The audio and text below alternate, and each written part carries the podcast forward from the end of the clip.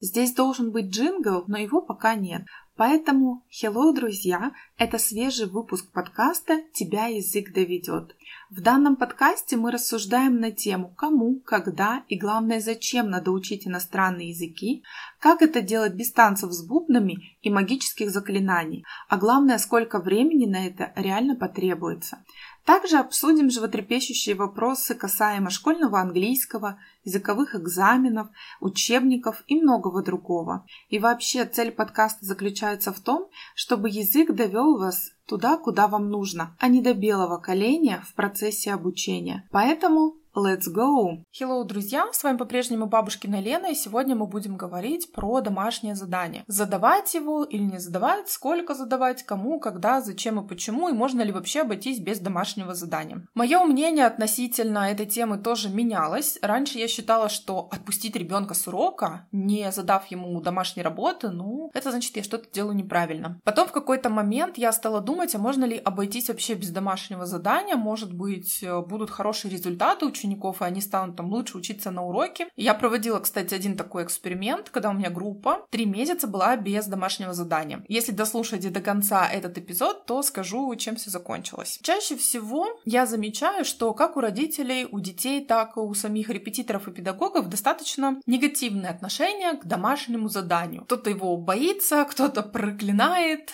кто-то негодует или еще что-то. Многие задаются вопросом, а зачем вообще нужно домашнее задание? Можно ли достичь тех же самых результатов без него. Домашнее там задание — это зло. Я хочу сказать, что домашнее задание само по себе нейтрально. Это очень хороший инструмент обучения и научения. Но все зависит от того, в чьих руках оно находится, как человек этим пользуется. Это то же самое, что про нож сказать. Нож — это хорошо или плохо? В руках одного человека нож станет орудием убийства, в руках другого человека это будет инструмент, которым можно приготовить ужин и накормить семью. То же самое с домашним заданием. Это и не хорошо, и не плохо. Это просто инструмент, и все зависит от умения им пользоваться. И как чаще всего пользуются домашним заданием? Естественно, его используют не по назначению. Его используют для контроля, манипуляции, устрашения, наказаний, как средство перекладывания ответственности с учителя на учеников. Пару примеров вам. Наверняка вы слышали, не выполнишь домашнее задание, не пойдешь гулять, не будешь смотреть мультики или не будешь играть в компьютерные игры. Или опоздал на урок, значит тебе сегодня дополнительное домашнее задание. Там одно, два, три упражнения. Или, ну вот мне сегодня лень эту тему объяснять, дома почитаете, поймете. Но наверняка кто-то из вас что-то подобное слышал. Иногда, конечно, учителя просто не понимают объемов домашнего задания, которые они задают, считая, что их предмет такой единственный уникальный. Да, такие тоже есть, к сожалению, люди. И вот все вот эти факторы как раз-таки и влияют на среднюю температуру по палате, в связи с чем домашнее задание воспринимается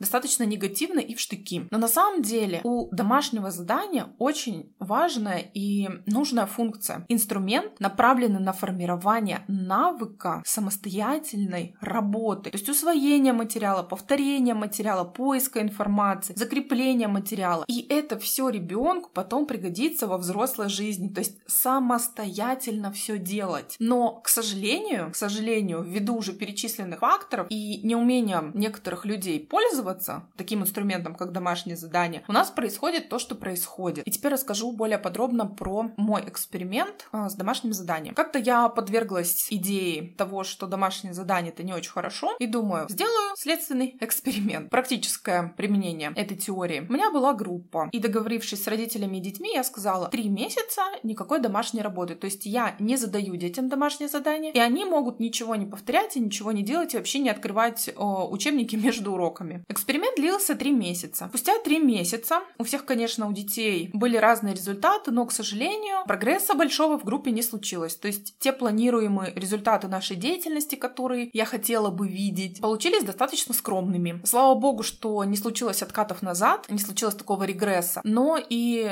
теми, скажем, крошками прогресса, которые были, я была не сильно довольна. Некоторые дети просели в плане слов, то есть поскольку у нас лексика не циркулировала, да, я не задавала повторять, а, особо на этом не концентрировала внимание, то, соответственно, дети хуже усвоили слова. То есть процент усвоения слов новых был примерно где-то в районе 50% и даже чуть ниже. У некоторых возникли проблемы с грамматикой. Кто-то вроде помню правила, но применять его не знаю как. Не было достаточного количества тренировки именно самостоятельной работы. Поэтому еще раз говорю, у меня такая позиция посередине. Да, бывает такое, что я детям и не задаю домашнее задание. Вполне себе бывает, задаю много, когда это необходимо и обусловлено. Либо я там задаю, например, приоритетное. Вот это ты должен сделать, а вот это ты можешь не делать, если у тебя там не будет хватать времени. Такое тоже может быть. Самое важное, что должны понимать и дети, и родители, и педагоги, это то, что Домашнее задание — это некий чекпоинт как для ученика, так и для учителя. То есть ученик должен смотреть на это и думать, так, а я могу это сделать самостоятельно, а я хорошо усвоил материал, а мне вот это под силу сделать без посторонней помощи. Для учителя домашнее задание — это как момент такой саморефлексии и проверки. Так, а вот те методы, которые я использовал для объяснения темы, они подошли этому ребенку или подошли